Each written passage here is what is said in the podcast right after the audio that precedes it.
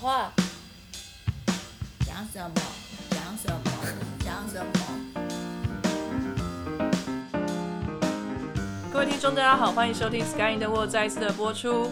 啊、今天我们是人物专访的单元。那今天是非常特别的，是我们十年回顾的特辑哈。我们《Sky in the World》呢，并不是在二零一九年跟着热潮成立的啦。我们 Sky in the World 从二零零六年就已经开始有这个节目放上网络，我们其实已经十几岁了，虽然中间有很久的时间是空白的啦，但是要算起来的话，也是很老的年资啊。我相信在 Podcast 界里面，也只有我们可以做这种十年回顾特辑啦。大家如果有兴趣的话，哈，可以回去听听看我们第一季的王同学那一集，可以听听看我们青涩的声音，不管是我墙边还是王一芳哈，这个青涩的声音。宜芳呢，他的自我介绍总是要说他是王一芳哈，正方形的方。我很感谢你还记得我的开场白，但是我现在不一样了，我现在喝了洋墨水，所以我觉得我的开场白我应该要改一下，可能要就是稍微就是融合一下我到了英国之后的体验。我喝了洋墨水之后，我自我介绍的方式有没有比较？还是说他们会觉得啊，这个念到头脑怪怪，我们还是继续留在台湾努力就好，没有必要出去。好，那怡芳当年呢，是跟我们说到他这个未来的梦想是要到英国去念书。哎，果然他实现了这个梦想哈。那他比我先到英国去念书，之后我就追随他的脚步到英国去念书啦。那我们几乎是在同一年吧，就是差不到几个月啊，陆续到了英国去。时间过了十年，现在怡芳过得怎么样呢？好，那我们来邀请怡芳来跟我们分享她之后过的日子是什么样子。OK，然后来怡芳，请跟大家打声招呼。哦，大家好啊、我是王同学，王一芳，正方形的方。不过像这个自我介绍在英国好像没有什么用，因为大家都叫我一凡，所以他们只要不要叫一凡，我是什么奇怪的发音，我就谢天谢地。所以那个正方形的方这边也用不太到。所以你没有取英文名字哦，你不像墙边这么 gay bye 有一个 Wallace 这种名字。没有，因为你的名字很难很难念呐、u u u，应该没有人知道他们自己在念什么吧？真的，那我的发音的话，还比较对呃英国人来讲比较简单一点，因为 fang、f a n g 是那个毒蛇的毒牙的意思嘛，所以就是前面加一个 y i，、对，所以也不会太难念。遗毒牙。对对对，有人会叫我 Y 方或是什么，到一个文化不一样的地方的时候，他们听到我们说我们的名字的时候，通常无法立刻就重述一遍这对个发音。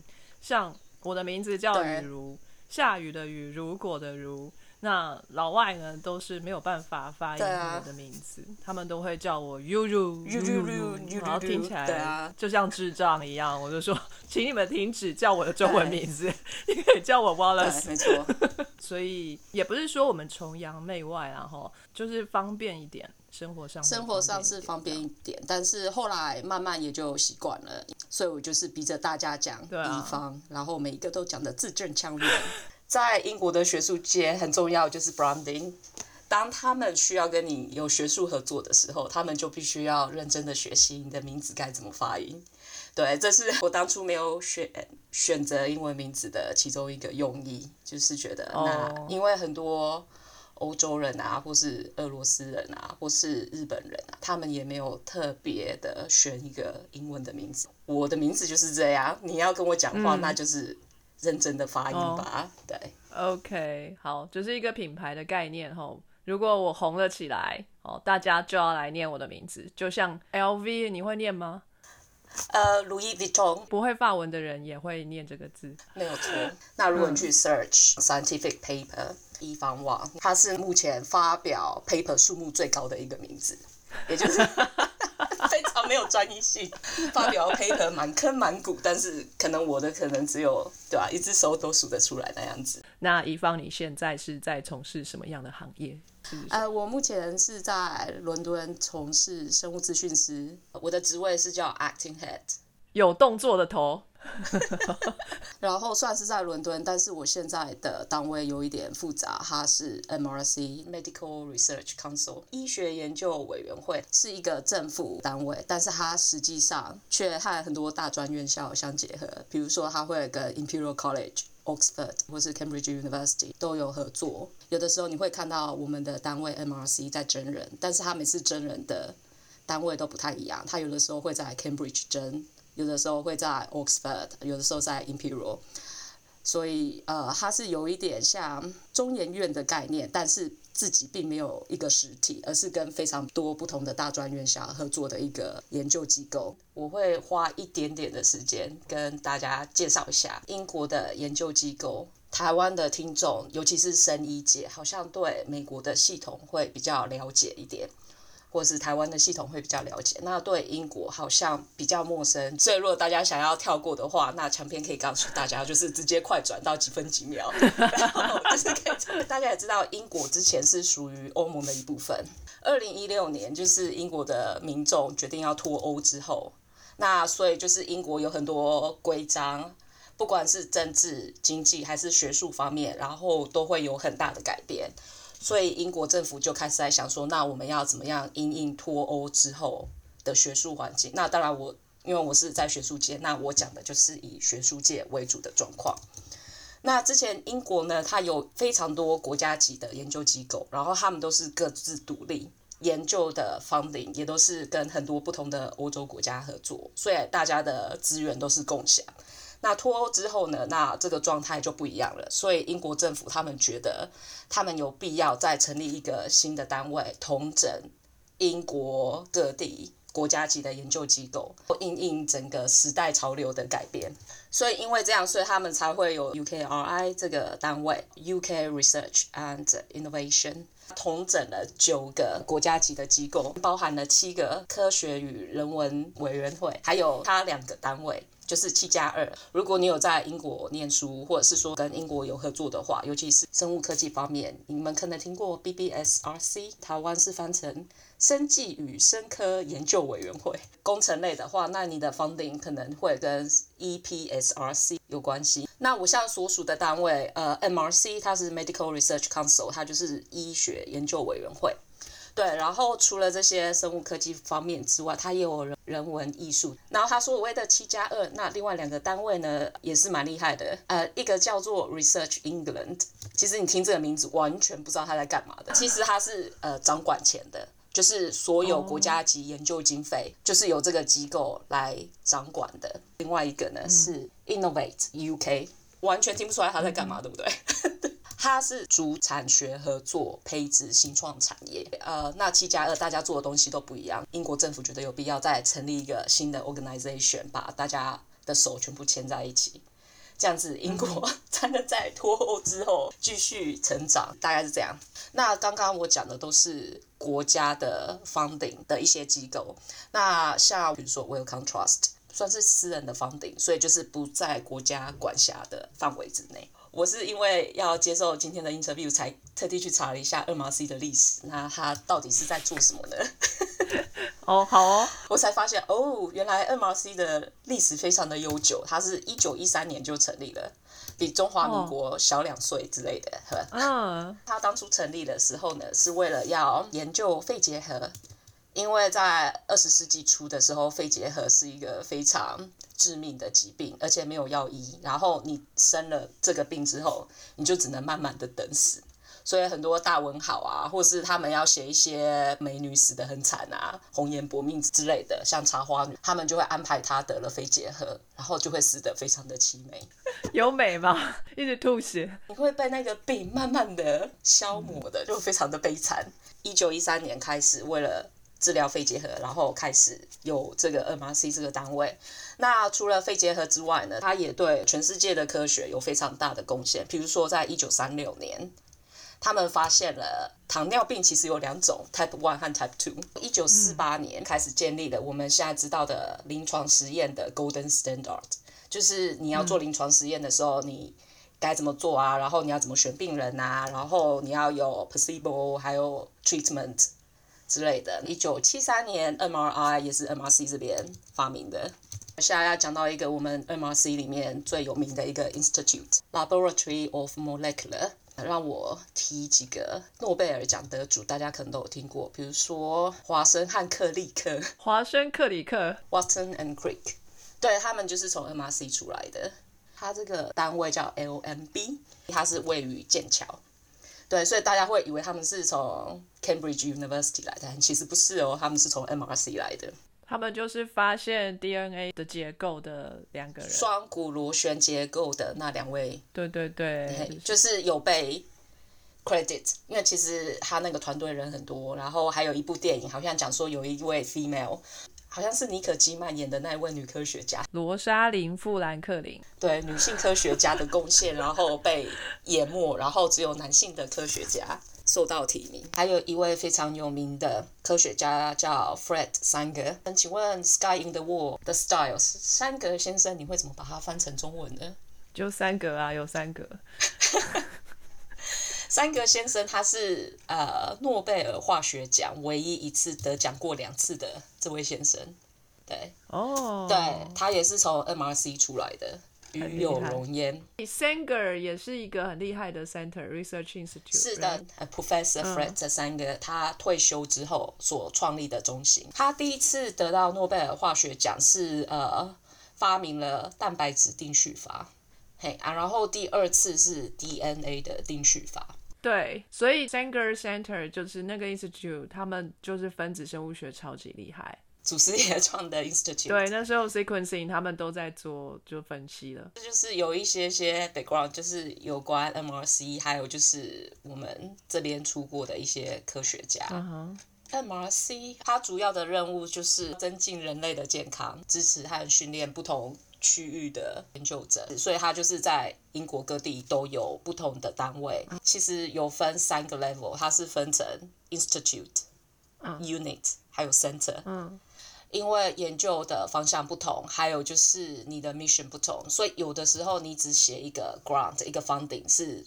没有办法在某一个领域的研究推进，你必须要结合不同的实验室在同一个领域，才能把事情一起往前推进。嗯哼，像 DNA 定序好了，你光靠一个实验室的研究是不够的，那你可能要四五个实验室，然后大家共同针对一个专题来研究。那像 Institute，它就是针对比较多面向的研究，像比如说你要有跨时代的技术要推广的时候，那你就是需要 Institute 这样的财力，还有研究的资源。去推它，除了我们自己的 research groups 之外，他们还常常跟不同的大学合作。所以就是你同一栋大楼里面，你会有 NRC 的研究学者，你也会有 Imperial College 的研究学者。对，我觉得像这样子合作的概念，我不知道台湾有没有，因为我刚开始加入 MRC 的时候，我会觉得非常的混乱，我就觉得，哎，那我现在是到底是在帮 MRC 工作，还是在帮 Imperial 工作？那接下来还有一个叫做 Unit，它的任务就是比较明确，比如说它会有，for example，呃，Cancer Unit，它这研究机构就是只研究 cancer，或是还有一个很有趣的 unit 叫 Gambia Mission Unit，那它就是专门针对 Gambia 这个国家，然后来治疗他们的疾病，还有处理他们卫生环境的一些问题。所以 Unit 它的 mission 就是非常的明确，你就是做这个。最后一个是 Center，他的 mission 就是帮助高等教育机构，然后把他们的研究更上升华之类的嘛。因为有的时候大学他们的经费可能有一点不足，那 MRC 就带着钱再去请研究者一起研究有兴趣的，就是有一点促进高等教育的学术环境的感觉。我不晓得台湾有没有类似的结构？据我所了解的是，台湾每年会有预算要分配嘛，各部会就会有一大笔钱下来。比如说科技部可能每年就是两到三亿的钱，这个是宪法规定的嘛，就是要发展科技，所以有科技部。以后可能会是国科会，But anyway，就是有一笔钱，要是要拿来做这个科技的发展的。好，那这笔预算每年固定会下来，然后怎么去分发呢？它可以分包成非常非常多的小包，就是做很小的研究，小小的一个进步也是进步啊，你不能说没有，所以这也是国家进步的力量之一。可是它很小，然后也有大型计划，大型计划就是要有很多老师会联合起来。一起做写一个大计划，那就会是在不同的学校，比如说成大老师跟台大老师、荣总的医生或者什么的，全部合起来写一个大型计划。这就有点像 institute 的东西。那我们是比英国还要在更小的国家，所以可能科技部没有再分一个小的单位去专门管这个大型计划的钱。但是它是有各种不同形式的计划，你可以去申请。OK，加入的那个组织它叫做 Clinical Science Center，但是它呃两三年前吧变成了 Institute，所以现在是 LMS、London Institute of uh, Medical Sciences。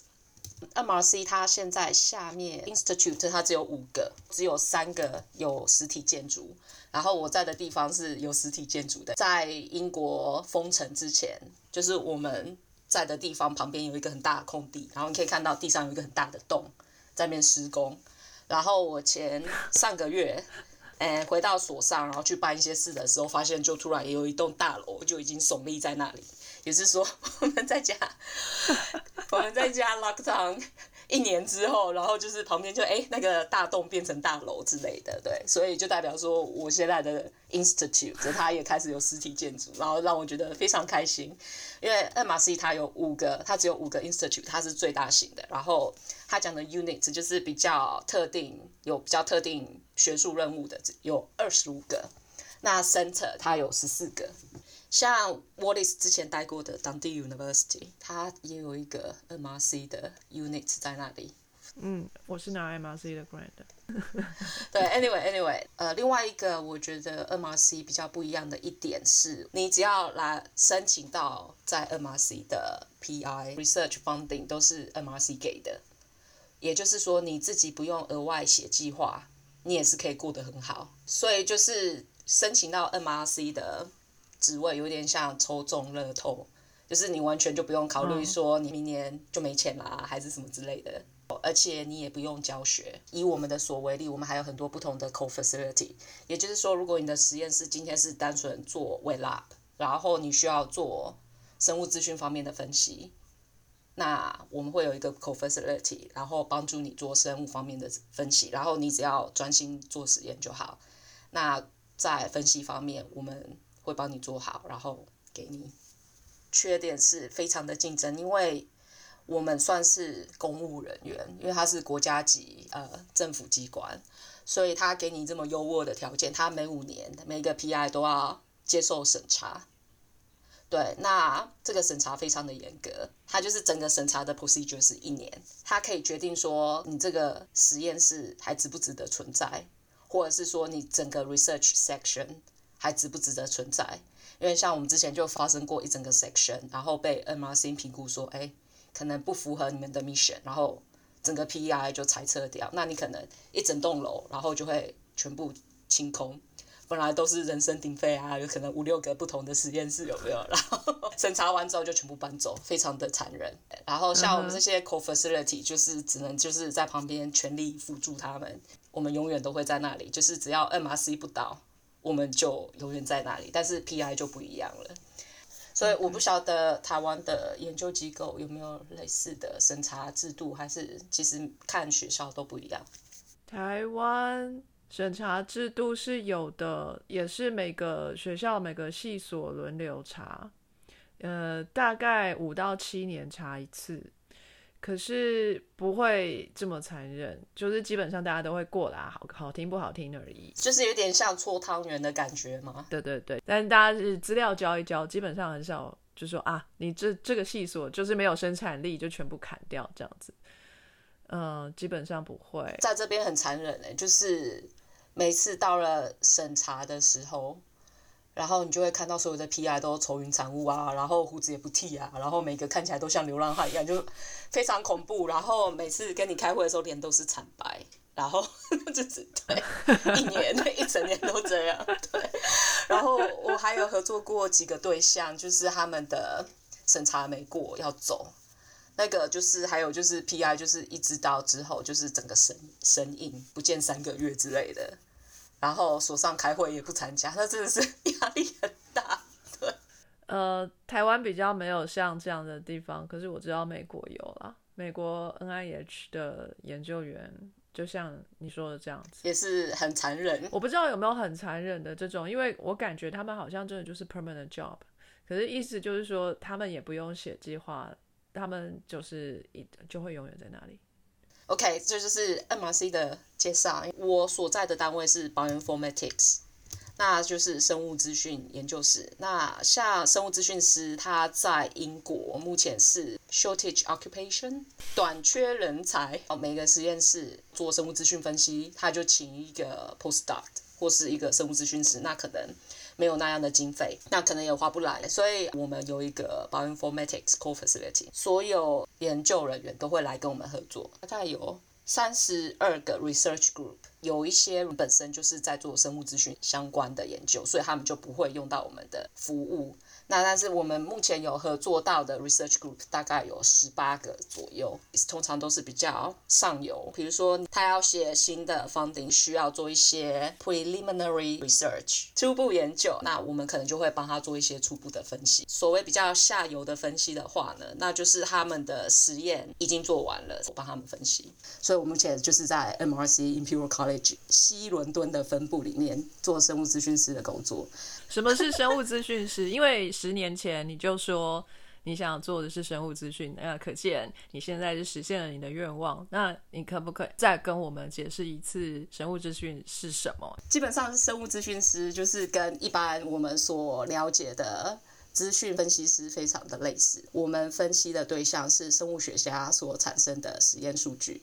对，所以它是结合生物统计、数学、电脑科学背景的资料分析师。常常大家对生物资讯师的刻板印象就是啊，我们也没有干嘛，我们就坐在地下室，然后就按一个按钮，然后什么东西就出来了，或是我们有什么 software。那其实不是这样子的。大家也知道，因为现在大数据时代的来临，然后加上生物科技在仪器上还有技术上的进展，那一般生物实验室和生物学家产生的实验数据的资料量越来越大，所需要的一些数学模式啊，或是统计知识越来越复杂和专一，所以就变成说，你单一一个生物实验室可能并没有足够的资源。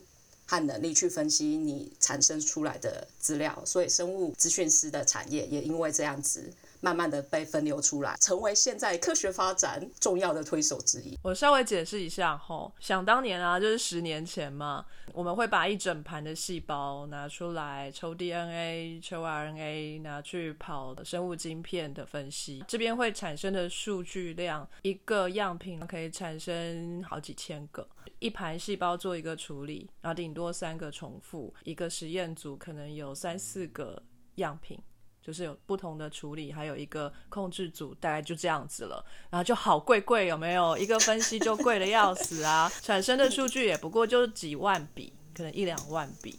也许你一个 Excel spression 你就可以自己算，可是现在我们产生的 data 量实在是。非常的惊人，我们可以做到 single cell analysis，所以一整盘细胞里面有上亿个细胞，那每一个你都可以去做分析。这样子的话，我们根本没有办法自己算，要死了！生物学家还要去学统计跟这个 coding，这个我个人不行了哦。这个老狗已经无法耍出新把戏了。如果你的专长是在实验室里面的话，那你就做你专长的事。那如果你的专长就是做统计、做数学运算的话，那你就是负责那一部分。那我们就是用一个合作的概念，然后一起进行这项计划。这样科学的进展才会快，对。那所以你的工作呢，就是负责把这一些科学家想要做的分析做出来，是这样子吗？对，呃，基本上他们在做一个实验之前，他们会有一些 hypothesis，他们会有一些想要看到的一些，比如说不同的基因或是不同蛋白质的表现量。那我们了解了他们想要知道的生物问题之后呢，然后我们。去做分析，然后去告诉他们说他们的实验设计成不成功，然后他们所需要的基因表现量有没有出来，或是有一些他们想要看到的结果，然后我们用图表的方式把他们呈现出来。所以他们从实验设计就已经要找你们讨论了。通常第一个步骤呢，就是他们在做实验之前，我们要先讨论，然后要避免一些实验上设计的一些 bias。比如说，你是每个礼拜一进去做实验，有三种不同的 dose，那你要做的实验组呢，就是吃一颗的老鼠拿一只，吃两颗的老鼠拿一只，吃三颗的老鼠拿一只，这是一个重复，而不是比如说你这礼拜一去做实验，然后你这礼拜一就是做吃一颗剂量的老鼠的三重复，这样是不行的。哦，因为你不同的填进去，然后我们是叫那个叫 batch effect，就是你并不晓得说不同的剂量之间不同呢，是因为它剂量的还是做实验那一天天气的不同，还是因为什么样？嗯，还有有的时候如果很幸运的。你们的锁上有三台不一样的机器，都可以做 fact sorting。那你要确定说你每一次都是用同一台机器。嗯，对，嗯因为有的时候那 technical effect 会比你的 biological variant 还要大。那这就是我们的工作，要在第一步他们还在刚开始 initial analysis 的时候，我们就要说，哎。你这个是不是要再看一看啊？就是有点像算命先，温和的跟他讲说，您这个可能有一些问题，请问您的机器是怎么用的啊？然后您进实验室是怎样？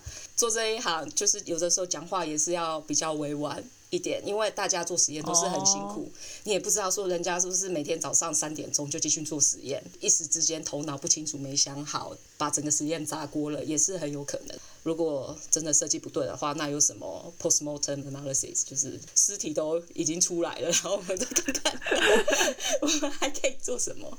那如果他们有钱的话，那当然就是我们大家再讨论一下了，所以下次不要再这样子喽。哦嘿，对，所以就是在 experimental design 的时候，我们生物咨询师也是扮演了一个很重要的角色。补充说明一下哈、发 sorting 呢是流式细胞仪啦，它是用一种液体呢去带动单颗细胞，然后在管子里面呢去侦测这一颗细胞。如果说这个细胞是你要的，它就把它放到要的那个管子里，然后不要的就不放在不要的管子里。然后等它这个分类完了之后，你就可以去把那个要的管子拿来，然后做你要的事情。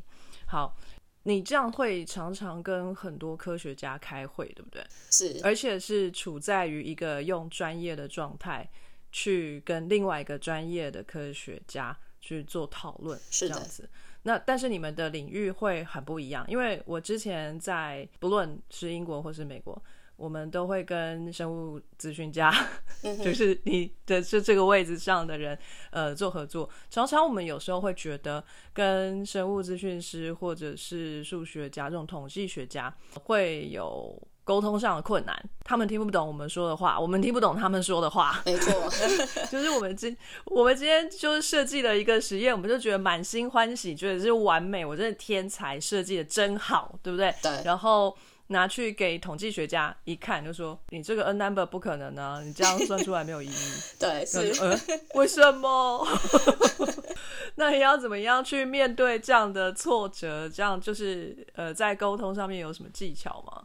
也是对。其实我觉得要成为一个好的生物资讯师，就是除了你的知识背景要到那里之外，就是与人沟通，还有那个话术非常的重要。也就是说，当你发现实验的结果出来很明显，就是有 batch effect，它可能固定礼拜一去做实验，它礼拜一的数值就是比礼拜二好，所以你知道它不同天进去会有 batch effect，或者是说他们 claim 就是我们敲除基因，但是它的资料。明明就是没有 knock out 的很干净，完全就是一览无遗。生物学家来找你分析的时候，都是信心满满，然后就说啊，我们这个很多时间啊、精力花在这里啊，postdoc 非常的优秀啊，每天三点就进实验室啊什么的。当你在告知他们实验并不如他们所预期的时候，那真的是要非常的 gentle。英国他们有一种方法就叫 roundabout，就是他从来不会直接跟你讲不。那如果是我的话，我会首先就会先从好的地方说起，就是说。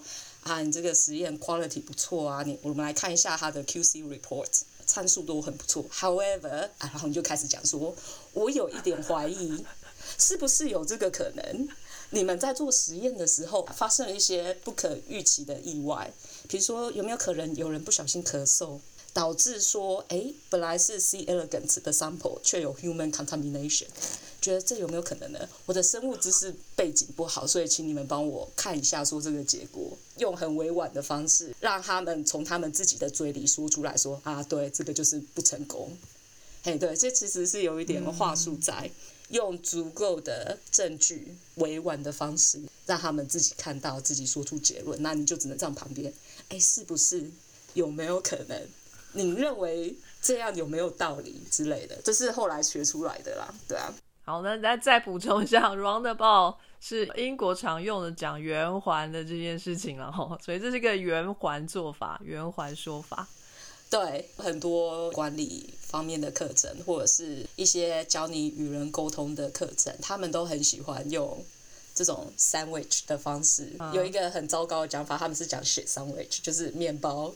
难听的话，然后面包就是要用这样子的结构去沟通，或许能比较接受。所以你刚刚说这也是后来你才学会的嘛？那一开始你有稍微跌倒一下吗？就是用一个比较直接的方式指出他人的错误而受到什么样的挫折吗？之前都还蛮幸运的。呃，当我接到第一份生物咨询师的时候，manager 他他就是一个很传统的英国人，所以讲话就是非常的温文雅雅。然后也不会很直接，所以就是那后来我第二个工作我的 line manager，他也是一个英国人，年轻非常聪明的一个人，就有特别把这点抓出来跟我讲。他就说，当你 deliver results 的时候，尤其是 negative result，你要非常的小心，就是你要怎么样去讲这件事情。所以我觉得这也跟英国这边的文化其实是还蛮相似的。对。我个人也是在英国的期间里面学会这件事情，可是把这个技巧用在美国似乎就不受 acknowledge。每个国家的文化还有他们沟通的方式真的很不一样。如果像我这个样子去美国，应该没有办法生存吧？他们会觉得这个到底在干嘛？哎呀，讲不讲？那到底是有成功没成功？模棱两可？不会啦，我虽然就是我讲的时候会很委婉，但是我在 meeting 结束之前。我会很确切的让他们知道，嘿，不成功或是失败之类的，这样子才能可以继续前进。虽然是有些失败的经验，但是。很多实验还是有成功的，我们的 MRC 出来的品质还是很好的，所以大家不用担心。看到 MRC 的 paper 还是可以 cite reference 没有问题。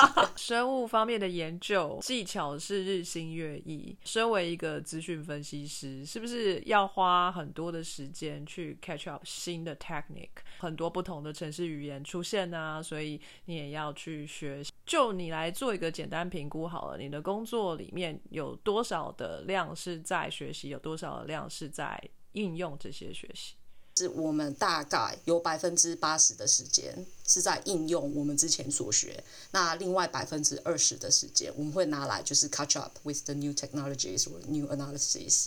像最当红的应该就是 single cell analysis，那就是这五年之间那出来的 methodology 至少有三百多个吧。那你到底要怎么样选择？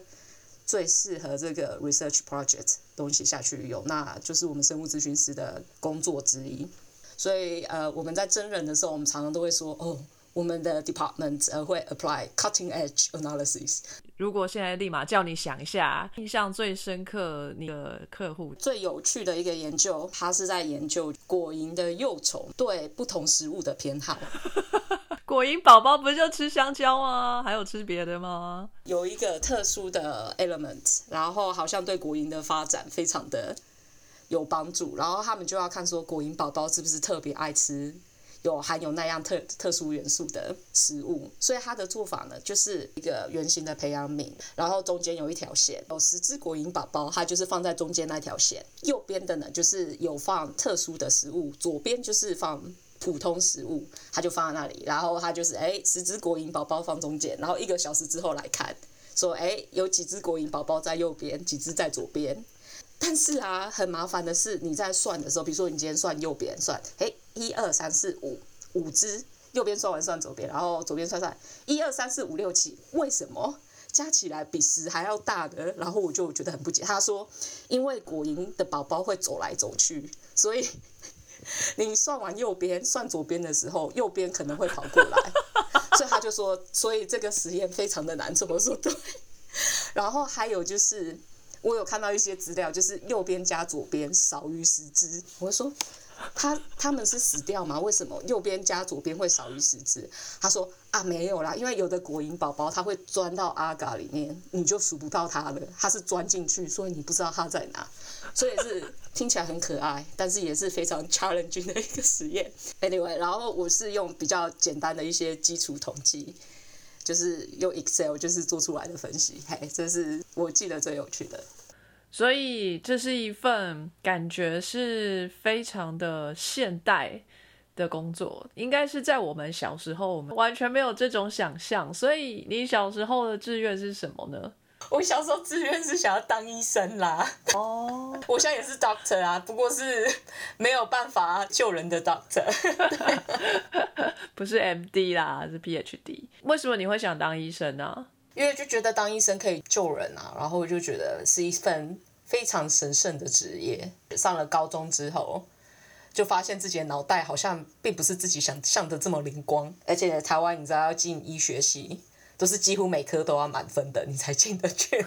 对，所以那时候就看清楚了。对啊，就啊，算了啦，对啊。所以你高中才知道医学系是很难的。是啊，你跟爸爸妈妈讲志向，就说啊，我想当医生啊，爸爸妈妈就会鼓励哦，好啊，什么的，好棒，什么之类的，也不会告知你说什么。那时候才国小，也不会说，哎呀，一发，你知道那个每一科都要考一百。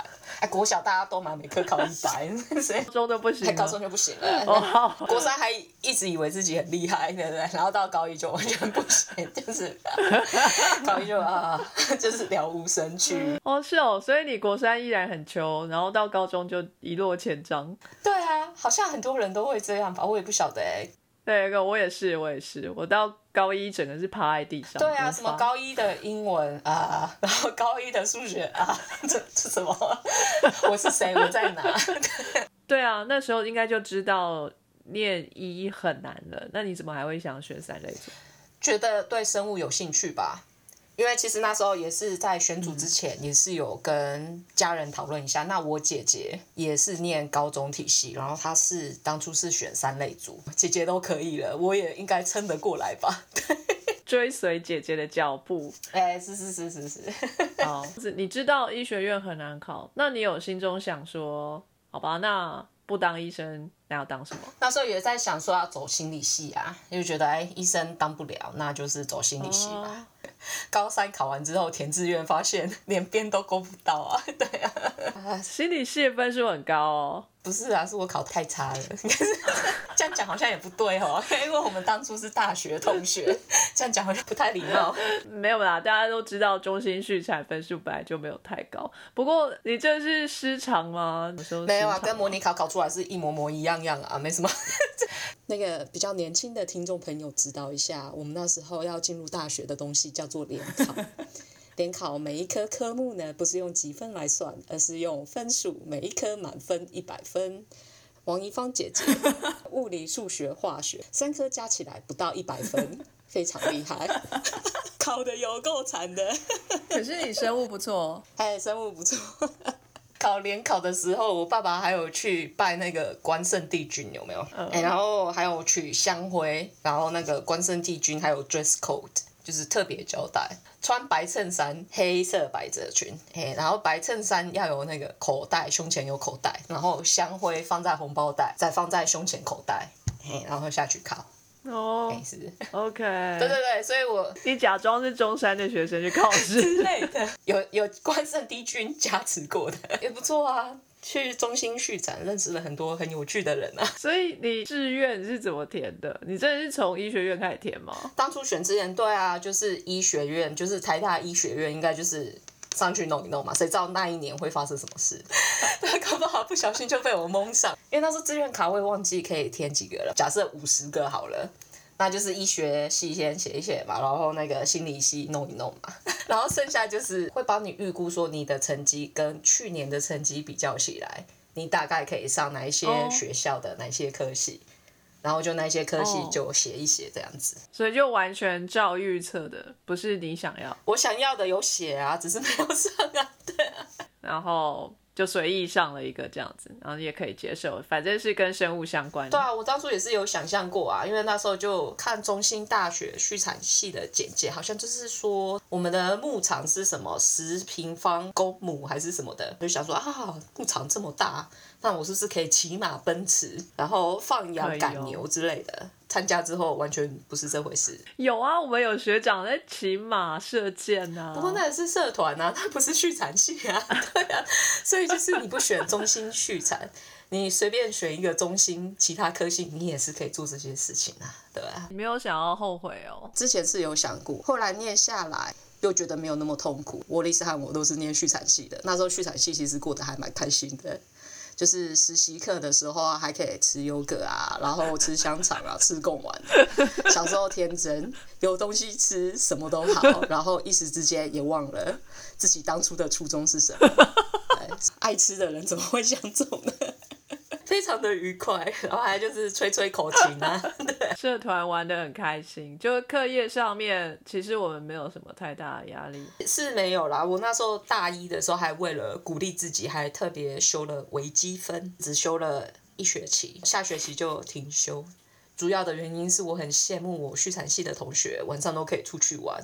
我却要在 宿舍写微积分作业，所以呃，这是我就是最后悔的一件事情。如果你要问我大学时代有什么最后悔的事，我应该会讲到啊，那时候微积分应该是要把它学完的。你现在有用到哦？现在其实蛮多领域对都有用到，尤其是 single cell analysis，它有一些 machine learning 的一些 technique，或是他讲的一些 paper 里面讲的一些公式，很多的基础，然后它会是从微积分那边过来，因为它只是一个。小小的工具之一，之前就是在网络上课程有没有 Coursera，然后在那边学微积分，然后一边后悔为什么当初十九岁的一方不能坚持好好把它学完，现在年纪大了还要在那边。所以你现在有学会了吗？微积分？没有，之前工作太忙就有暂停一一段时间，所以也是 学到一半。搞不好，如果我们再做个十年特辑，你再问我，你当初在 MRC 的时候有没有什么最后悔的事情？然后我可能就会讲说啊，我那时候有点这个微积分一直学不完的梗。既然你大学闲云野鹤玩的这么开心，为什么会想要念研究所？其实那时候是有一些不知道自己将来要干嘛。然后还有我们好像是大三还是大四开始，我们有一门课程是必须要加入系上的研究室去做一些 mini project，所以我好像大三开始就有接触到阮老师的畜产经营研究室，好像刚好又交了一个男朋友，然后又不想离开，想继续留下来，就想说，哎哎，我要到怎么留下来呢？然后就想，哎，快毕业的时候不是有推荐真试的机会？对，然后我那时候推荐就有上 master，所以就继续留下来。OK，对，所以动机不单纯，纯粹是不知道我自己未来要干嘛，然后只是想说，我想要再留久一点。我是做饲料配方的分析，那基本上它的 idea 就是，呃，看你是今天要养鸡、养牛还是养猪，anyway，它就 你养不同的动物，然后它都会有呃营养手册，然后它会告诉你说这些动物，然后它每天的饲料它需要多少的蛋白质啊。矿物质还是其他的营养成分，它有一个手册可以 follow。然后我那时候做的 project 就是农民呢，他就是上网输入他们家饲料仓里面有剩下来的饲料还是 whatever，然后去看不同的饲料的比例，然后如何达到最低的营养需求，然后同时又是最经济实惠的价格。这背后也是有很多数学模式在里面。结合电脑运算，那还有生物问题，就是算是一个刚开始的动机，所以才会想说离开阮老师实验室之后，想说朝生物资讯这方面试试看，那看看这个领域像大家在做的是什么事情。哦，那个时候是不不流行 coding 啊，网络是才刚开始嘛，BBS 然后什么 PTT 嘛，所以就没有觉得说，哎，这个时候如果转行去当。Programmer 会很赚钱，这样那还还不知道，因为我那时候知道自己其实写程式的能力并没有那么好，因为毕竟你在台湾念 master 也不过两年嘛，对啊，而且我又是自学，然后我能学习的对象其实就是我们实验室的一些成员或者是阮老师。那阮老师他当初学程式语言的时候，其实年代也有一点久远了，所以他那时候用的程式语言现在可能已经。在历史博物馆之类的，但是他那个 concept 是正确的。Anyway，Anyway，对啊，所以那时候其实我对自己写城市的能力，虽然知道自己有一定的程度，但是我觉得我可能还是无法跟本科的学生相比，因为也是会有像在 computer science 毕业的学生嘛，然后我就觉得可能没有办法跟他们相比较，而且我那时候 master 毕业之后，我有尝试着找一些工作。但是如果有找城市语言相关的，其实运气是不太好的，都是没有回应的状态。所以，呃，硕士毕业之后，你是开始去找工作的，不是直接申请博士班？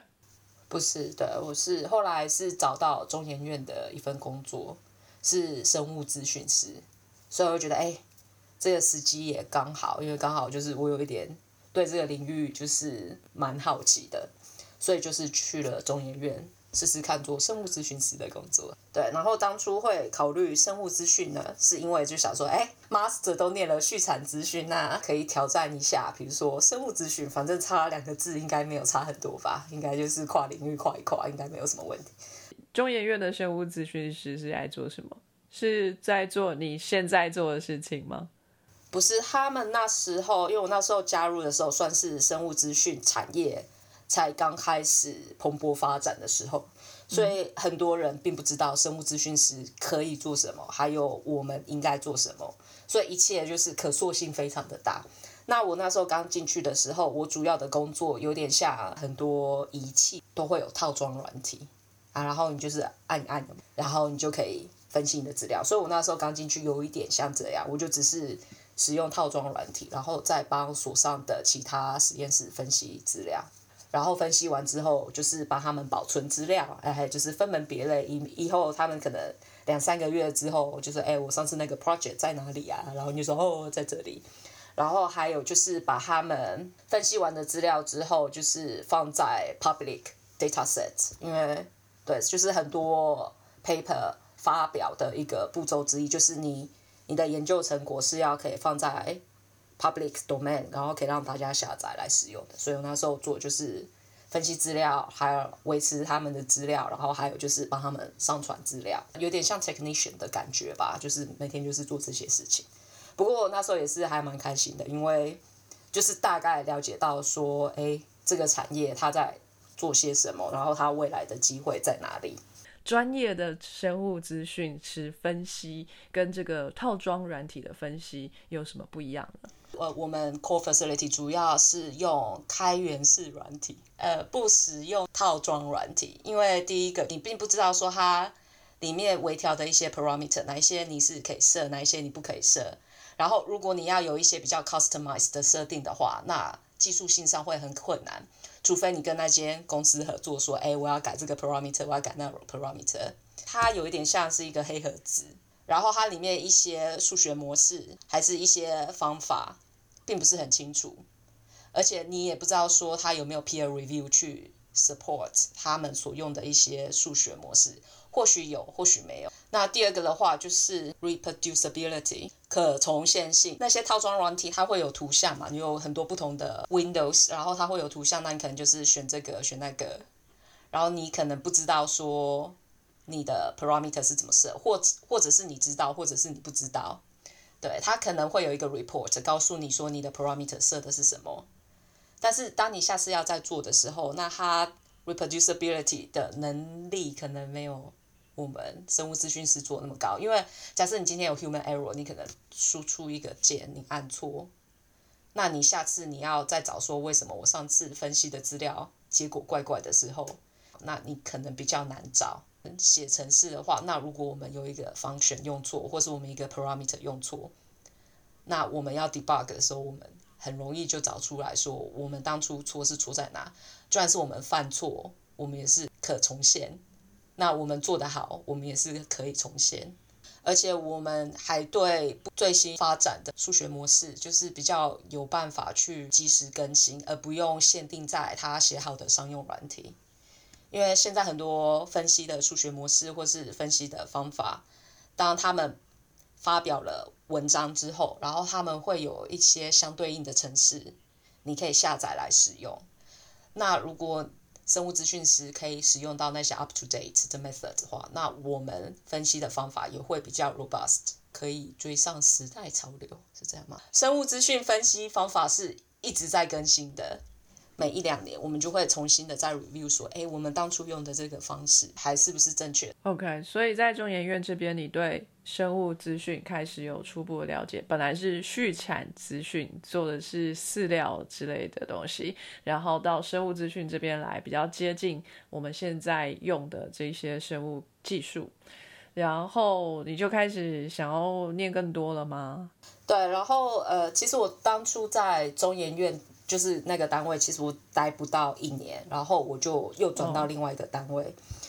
我那时候是觉得所上的方向有一点不太明确，带领我们那个生物资讯师的 PI，他并不是生物资讯背景出身，他是纯粹的生物学家，所以他也不太了解说我们到底需要怎么样的资源。那怎么样可以帮助我们成长之类的？其实隔行如隔山嘛，就是你觉得好的不一定对我好。然后那时候刚好换了一个新的所长，方向好像有一些要改变。然后那时候刚好听说有另外一个实验室，他们有在争研究助理。然后他们那实验室也是生物资讯取向，不过不同的是他们是研究取向，而不是做服务的。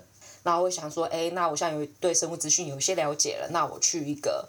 做研究取向的实验室看看，看一下说，如果我对生物资讯有兴趣，然后我想要成为一个 PI 的话，那那样子的生活是怎样？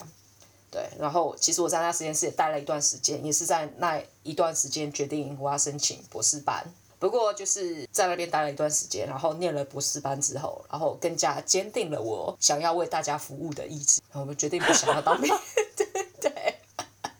所以我现在的工作才能做那么快乐，因为我看过不同的面相，然后决定那我还是做老本行，我还是服务大众就好了，大家开心我也开心，对啊。所以你在那边看到当 PI 很痛苦哦。你们之前有访问到小鸡的恩师曾老师嘛？对对。然后他有讲到说，一个好的研究学者有三个主要条件。对不起，我忘记哪三个了。他当他讲那三个的时候，发现我三个都没有。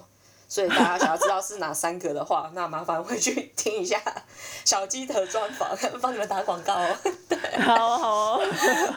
对，然后我想说，哎，后来我就觉得念完 PhD 之后哦，你可以走的路真的不是只有学术，因为我觉得像我现在做服务，我也是做的很开心，因为我当初会选这条路是因为我对学术有兴趣，但是我又不想要像 PI 那样子的。艰苦就是申请经费啊，然后想一个 storyline 啊，然后还要就是可以有独立思考的能力，然后还要可以设计出实验，然后解释你的假说，然后看这样成不成功什么的，对啊，我很享受我的 collaborator 他们有这样的能力的时候，就是可以跟他们一起工作，我非常享受那样的过程。对于这样的科学进展，我有提供我的力量，我觉得与有荣焉。但是你要我成为那个带头的，就说。带着大家坐在屋顶上看星星，然后我觉得我做不到，我觉得，嗯，我就是当那个明年，就是他，他说，哎，比方今天月圆，我们上屋顶看看，然后就哦，好啊，我就觉得我可以跟那些伟大的科学家一起欣赏，就是科学的远景，我觉得我可以参与，我很开心。虽然不是我小时候可以想象得得到，然后也不是我 当初。呃，高中毕业想要念的医学系啊，或是心理系，但是我觉得我现在做的就是还蛮开心的啦。非常感谢各位听众的收听和支持，特别要感谢各位赏杯咖啡的朋友，First Story 上的妈妈桑 Ming Chen 以及匿名赞助者，Patreon 上的 Yi Chen Wu Newton、Catherine Slater、Evan Wang、Ernest、Adam Joe、Alex Ferris、秦连武、Ellie Hu。Sky in the World 在各大 Podcast 平台上都能收听得到，Anchor、SoundOn、Spotify、Apple Podcast 都能搜寻到 Sky in the World 的节目。另外，Sky in the World 也会在脸书页面以及 Instagram 上分享科学家的八卦、科学新知，还有编辑们的日常给大家。有任何问题及意见，都可以在各大平台上留言，让我们知道。我们将竭尽全力为您寻找答案。欢迎追踪分享 Sky in the World，让更多人知道有趣的科学哦。